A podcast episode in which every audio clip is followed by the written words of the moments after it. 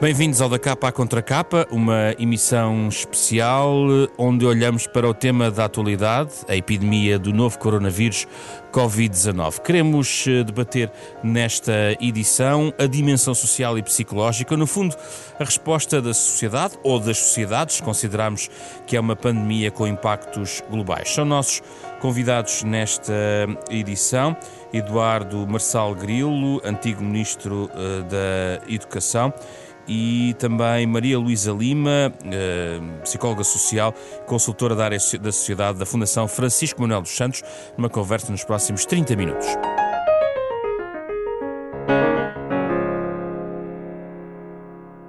Muito obrigado pela vossa presença, neste caso virtual. Estamos eh, a fazer um contacto Skype como se exige virtualmente por estes dias nos debates eh, em rádio e não só. Obrigado de qualquer forma pela vossa disponibilidade. Uh, começo uh, por si, Maria Luísa Lima. Uh, esta pandemia tem um largo espectro de impactos e nós provavelmente ainda estamos no início da avaliação de todos esses impactos. De qualquer maneira, quais são as notas que tirou já? Das, da, digamos, das primeiras semanas de impacto de, na nossas, nas nossas rotinas e na nossa sociedade. O seu bloco notas registra o quê em relação à resposta da sociedade? Oi, muito bom dia a todos. Um, registra coisas boas e coisas uh, e, e registra algumas preocupações que não sei se são coisas que eu observei ou são coisas que eu imagino que estejam a passar, porque há coisas que nós agora não temos possibilidade de ver diretamente. Um, claro que estamos todos uh, muito mais isolados de contactos sociais, faz parte de, desta, desta situação, uh, mas estarmos uh, fisicamente isolados não quer dizer necessariamente que as pessoas se sintam sós. E, e, neste caso a tecnologia tem-nos ajudado a manter os contactos com as outras pessoas e quem tinha esses contactos, as redes sociais, têm servido de uma forma muito importante para nos mantermos ligados uns aos outros. As pessoas eh, estão a telefonar-se mais, estão a usar mais grupos do WhatsApp, estão a, a, fazer mais reuniões virtuais, estão a fazer eh, a ser muito criativas em muitas coisas para manter esses laços vivos. O que me preocupa são duas ou três coisas, se calhar depois podemos falar disso mais. A primeira é as pessoas que já se sentiam sós ou que já estavam mais sozinhas antes desta situação um, e que, portanto, provavelmente ainda se sentirão mais isoladas e mais sós. As pessoas que estando juntas na mesma casa, se calhar não gostariam de estar. Um, e, e, estamos a falar, por exemplo, de casas muito pequenas, onde agora se acumulam muitas pessoas, e, portanto, este sentimento de, de, de densidade eh, é, por si só um potenciador de stress. Uh, estamos a falar de famílias disfuncionais, por exemplo, em que as pessoas uh, viviam juntas porque não passavam muito tempo juntas e agora sendo obrigadas a estar juntas uh, pode também potenciar problemas e, e preocupa-me a dimensão de classe e desigualdade que tudo isto também traz.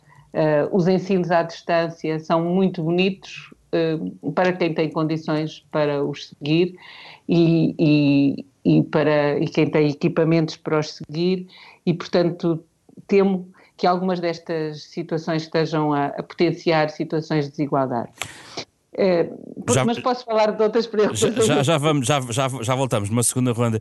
Uh, professor Eduardo Marçal Grilo, a mesma questão, o que é que hum, sublinha do seu bloco de notas de observação uh, de toda esta resposta e da forma como este impacto uh, foi sentido na nossa sociedade? Muito bom dia, muito bom dia a todos. Senhora Professora, muito bom dia, muito gosto de estar aqui consigo e com os, e, e com os ouvintes da, da Rádio Renascença e deste programa tão, tão interessante. Uh, olhe, bem, aqui a minha, minha, a minha companheira de debate já disse praticamente tudo, esgotou o tema, eu vou apenas pegar aqui em dois ou três, dois ou três aspectos que ela tocou que eu acho que são muito importantes. O primeiro é este eu não sei o que seria de nós sem as tecnologias. Isto é, se não temos estas tecnologias de contacto dos telefones, dos iPads, dos WhatsApp, dos Skypes, se não houvesse isto, como é que nós contactávamos os cultores? Eu imagino o que terá sido isto há 100 anos, em que não havia nada do que há hoje e em que as pessoas também tinham, esta, esta é uma doença parecida, que foi a pneumónica, espanhola, que o meu pai teve, aliás, o meu pai teve e que, infelizmente não, não o levou, mas seria nessa altura, não sabendo as pessoas o que sabem hoje, e em que, se por acaso tivesse havido uma uh, estratégia de isolamento, como houve nos Estados Unidos, curiosamente, esta, esta, esta, esta estratégia, esta, digamos, medida tomada quase universalmente de isolar as pessoas, foi pela primeira vez adotada nos Estados Unidos em 1918, 1917, já não Primeira nota. Segunda nota. Há aqui uma grande solidariedade. Há muitas exceções, aquela exceção, por exemplo, há três dias, em Espanha houve um grupo de idosos que foi recebido à pedrada num sítio qualquer, que é uma coisa verdadeiramente lamentável, mas que mostra uma coisa muito terrível que esta crise nos está a trazer, que é um, uma de divisão entre os que têm menos de 60 anos e os que têm mais de 60 anos, é, aqueles que são mais vulneráveis. Porque os mais novos estão a passar por esta crise como quem tem uma pequena gripe, não? Isto, é, para, para pessoas como eu, designadamente, com a idade que tenho, com o ritmo de doenças que tenho, sou uma pessoa muito vulnerável e, portanto, estou completamente isolado. Sinto imenso, e aquilo que muitos como eu devem sentir, que é a falta de contacto com os mais novos. Nós, dos países do Sul, aliás, há hoje um, um relatório muito interessante comparando uh, o contacto que as pessoas mais velhas têm com os mais novos e, e, a comparação é feita entre a Alemanha e a Itália. Deixe-me, deixe professor, deixe-me pegar nesse ponto em particular, sem prejuízo de continuarmos a nossa reflexão, para ouvir a professora Luísa Lima. Esta questão intergeracional, houve um aviso uh, no sentido de apartar netos e avós para proteger os mais, os mais velhos. Há uma tentativa de, de isolamento consciente também daqueles mais velhos, tendo em conta o grupo de risco. Mas, na sua perspectiva, uh, ainda será provavelmente ajusta, vai ser ajustada esta relação, é, é, terá que ser reinventada ao longo é, da pandemia em que estamos a viver, porque aparentemente ainda subsistem esta, este isolamento que nem as tecnologias ainda conseguem totalmente absorver. É, é, pois é muito verdade aquilo que o, que o professor Marcelo Grilo falou, que há, que há solidariedade, mas há, e há solidariedade entre, entre pessoas que às vezes eh, podiam não, não sentir essa solidariedade, porque o facto de estarmos todos em casa subitamente cria uh, uma, uma, um, uma percepção de semelhança com outros que normalmente não temos, não é? Uh, estamos todos confinados ao mesmo espaço, há alguma solidariedade entre janelas de vizinhos que não se falavam antes, não é? E que da janela uh, comunicam. E, portanto, há este sentimento de que estamos todos nisto juntos, aliás, a, a, publicidade fala, tem, tem, tem reforçado muito essa ideia. Uh, estamos todos nisto juntos, mas de facto, ao criarmos esta, esta identidade coletiva de que isto não é uma ameaça individual, que é uma ameaça para todos nós e que, portanto, a resposta tem de ser de todos nós, e, e é isso que explica, por exemplo, que as pessoas não se vão uh, tirar tudo do supermercado, que tenham comportamentos cívicos, não é? É esta ideia de que a ameaça só pode ser uh, só pode ser superada se nós todos tivermos, uh, o, o, tivermos uma ação que seja que leve em conta. Mas aí, mas aí professor, houve, houve, um, houve aí houve um ajustamento, porque agora a situação no fundo está mais estabilizada. No início houve alguma corrida uh, aos supermercados, mas a ideia é que a sociedade ajustou de facto que a crise vai ser longa e temos que todos que estar de facto nesse barco. Porque se todos tivermos aquilo que. Isto é um dilema social, não é? Se toda a gente for uh, só aos seus interesses e encher a sua casa, nós não temos que chegar para todos. Uh, mas se formos enchendo cada, todas as semanas, isto vai dar para todos. Mas isso exige deixar de pensar unicamente em si e para começarmos a pensar num coletivo. E, portanto, isto é muito importante, esta passagem da ameaça individual para a ameaça coletiva, para, por sentirmos que também que a resposta é uma resposta que tem de ser solidária e que tem de levar em conta não só a nossa posição, como a posição dos outros. Mas dito isto, há algumas clivagens uh, que a, a idade uh, é que o professor Marcelo Grilo referiu, pode ser uma clivagem muito importante, porque de facto uh, há, há, grupos de maior risco, que são as pessoas com doenças crónicas e, e, e nós, os mais velhos. E isso levou, num primeiro momento, um, um filho meu que me dizia: Eu não me importo nada de apanhar já a pandemia, fico já despachado. Uh, porque hum. tem uma ideia de que uh, isto, isto não, não lhes vai, pode-lhes tocar, mas não tem grandes consequências muito, muito sérias.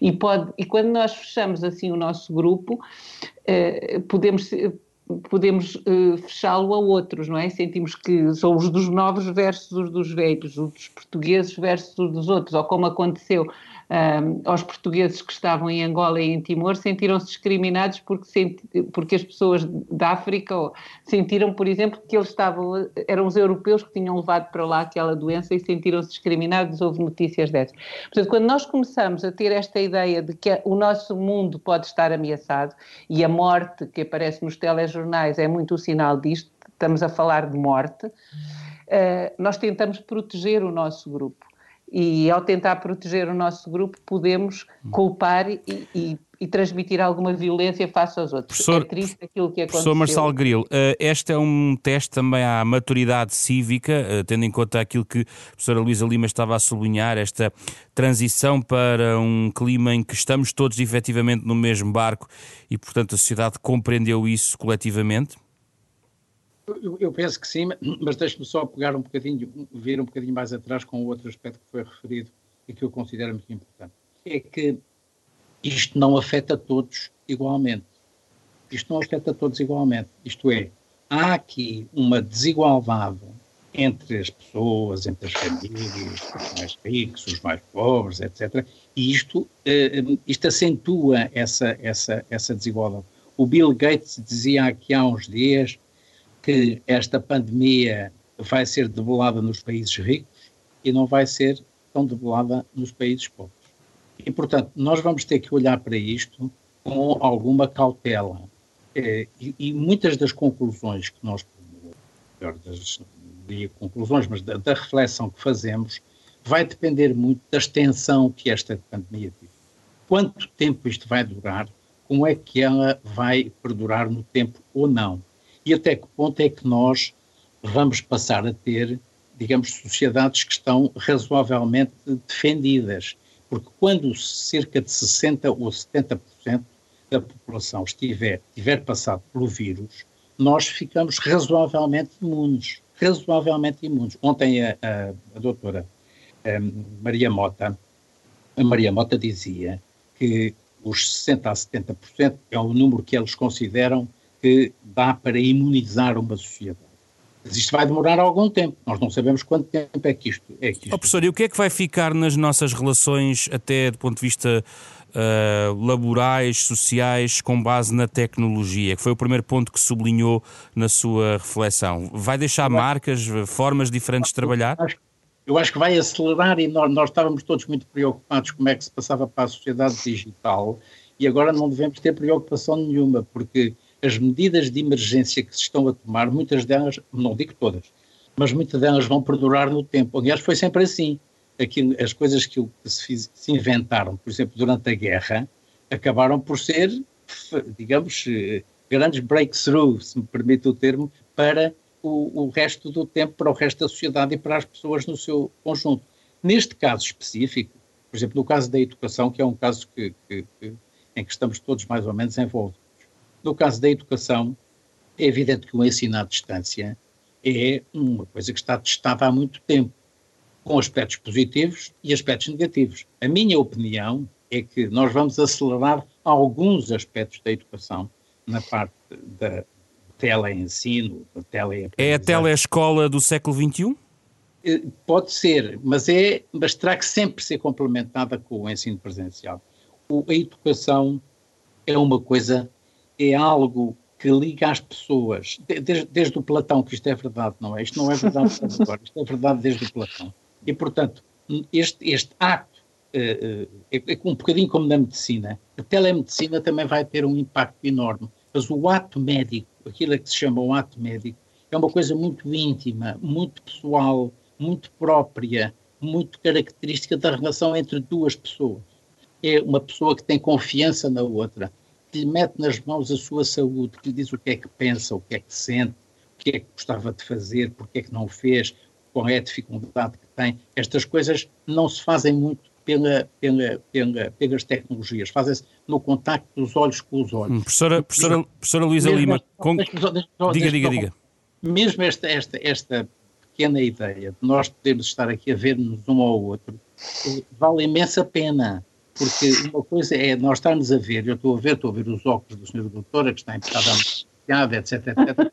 E isto, isto conta muito na relação entre as, as pessoas, o, o contacto, por exemplo, mesmo o próprio contacto físico é muito importante. Não, o contacto com os netos, uma das coisas que mais, eu estou aqui quase há três semanas, aqui na casa da Praia das Maçãs, sozinho com a minha mulher, e, e, e, tenho imensa pena de não, não poder tocar as minhas netas e os meus netos. Aliás, tenho dois em Itália, em Milão, e portanto imagina bem a nossa preocupação que todos os dias ligamos, mas vemos, vemos no, no WhatsApp, conseguimos ter através do, através do FaceTime, conseguimos conversar com eles e, e, e, e vê-los. E portanto eu, eu acho que nós vamos ter muitas alterações não vamos ter talvez tantas como nós possamos pensar, mas vai depender muito do tempo que a pandemia durar. Professora Luísa Lima, longa...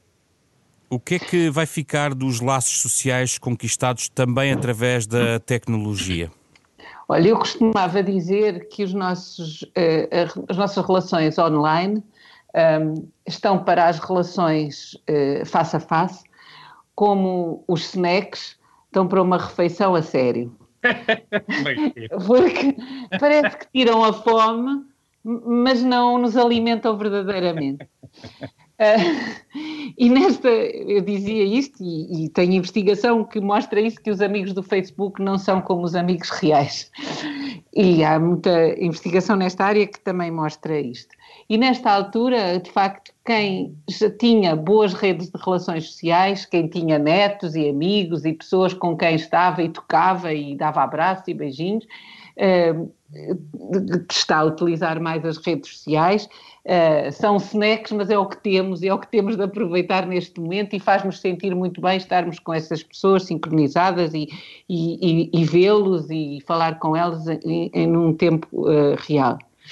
Um, mas não chega. Quer dizer, eh, há, e há outra parte que me custa muito, que é, eu acho que é possível eh, manter relações que já existiam desta maneira.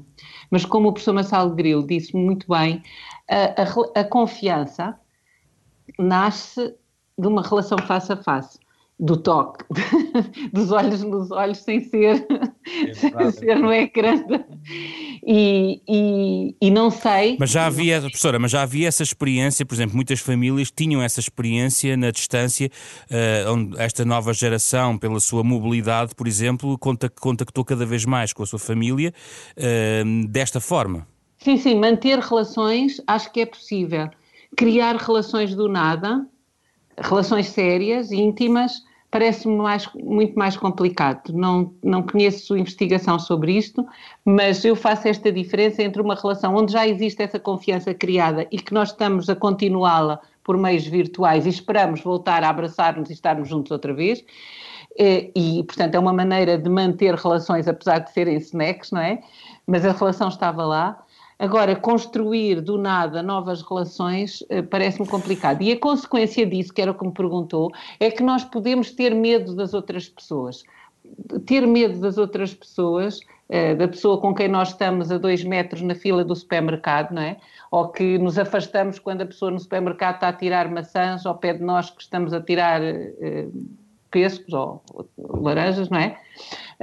este, este medo dos outros que nós estamos a sentir agora, porque os outros podem ser portadores de coisas que nos podem infectar, uh, e este fechamento que nós podemos fazer naqueles que já conhecemos e que aquilo que são a nossa rede anterior, isso parece-me que pode ser problemático. Professora, tem, temos, como estamos a acelerar para o final, uma, eu tinha, queria lançar aqui uma última nota que está também na linha do que o professor Marcelo Gil tinha eh, começado a evocar tem a ver com uh, alguma questão eh, regional, uh, se quisermos, do, do, sul da Europa. No sul da Europa, a questão da família é vista de uma maneira relativamente diferente uh, ou de uma maneira um pouco mais assertiva face a, sociedades mais do norte da Europa. até que ponto estávamos nós, sociedades do sul da Europa, mais preparados ou mais sensíveis para um impacto destes? Então, nós temos mais saudades dos abraços e dos beijinhos que os outros, com certeza, mas também temos, com certeza, mais frequência de, de, de interação virtual do que têm os outros. Estou convencido que os netos dos, da, na Holanda eh, já falavam menos aos seus avós do que falam uh, no sul da Europa e também falarão muito menos nesta situação do que falavam antes. Portanto, não sei, acho que estamos a manter online o padrão que, que já hum. tínhamos antes. Uh, e, e, claro que os avós e os netos sofrem mais hum. por não estarem em contacto uns com os outros. Professor Marcelo Grilo, e nós precisamos da organização uh, e do pragmatismo das sociedades do Norte da Europa neste momento? Quer dizer, precisamos, eu acho que nós precisamos de encontrar aqui uh, um, um, o que eu poderia chamar um equilíbrio entre o que é este, este, este bando, este afeto que, que, está muito presente nas sociedades do sul da Europa. Eu, eu não sou sociólogo e, portanto, estou-me a meter em áreas mais complicadas, mas a ideia que eu tenho é que no sul da Europa, a ideia, por exemplo, no caso da Itália, a família é uma coisa sempre muito turbulenta, com as pessoas para cima e para baixo, os avós e os e tudo aquilo grita, tudo aquilo anda para cima e para baixo, e os filhos, e mais e os amigos, entram uns e saem outros. Isto não acontece muito nos nórdicos. Os nórdicos, por variedíssimas razões, são muito mais fechados, estão muito mais habituados à solidão e ao isolamento do que os europeus, do que os europeus do Sul. Por razões óbvias, as próprias causas que estão por exemplo, na Suécia, eu lembro-me que das primeiras vezes que convivi com muitos suecos, em 1980, em que estive durante quase um mês, e, e, em que se falou muito daquilo que era um, eh, a experiência pré-matrimonial. E lembro-me dele ter dito, não, isto é uma coisa que na Suécia nós fazemos há muitos, muitos tempos, porque com o clima terrível que temos, os casais eram postos isolados numa quinta durante um ano para perceber se funcionavam ou não funcionavam, se, se aquilo resultava ou não resultava. Isto no sul da Europa é completamente impossível, não é? Quer dizer, nunca, coisa... nunca iria resultar, certo, professor? Nunca iria, resultar, nunca iria resultar. E, portanto, o que me parece é que nós vamos ter que encontrar aqui um equilíbrio entre o que é o, o afeto, a ligação pessoal, a intimidade que se tem, os amigos mais próximos, a família, os, os elementos da família, e aquilo que é esta capacidade fantástica de contacto através das tecnologias. Professor, mas e, e, e, o, aparelho, o aparelho organizativo da sociedade uh, organizada, digamos, mais do Norte, esse era o meu ponto, uh, fará diferença e poderá contaminar toda a Europa no sentido de uma maior pragmatismo na, nas relações uh, sociais e laborais? Poderá, poderá haver, na minha opinião, poderá haver alguma reflexão sobre isso, sobretudo no seio das famílias, porque as famílias também têm que perceber quais são os prós e os contras da forma como vivem.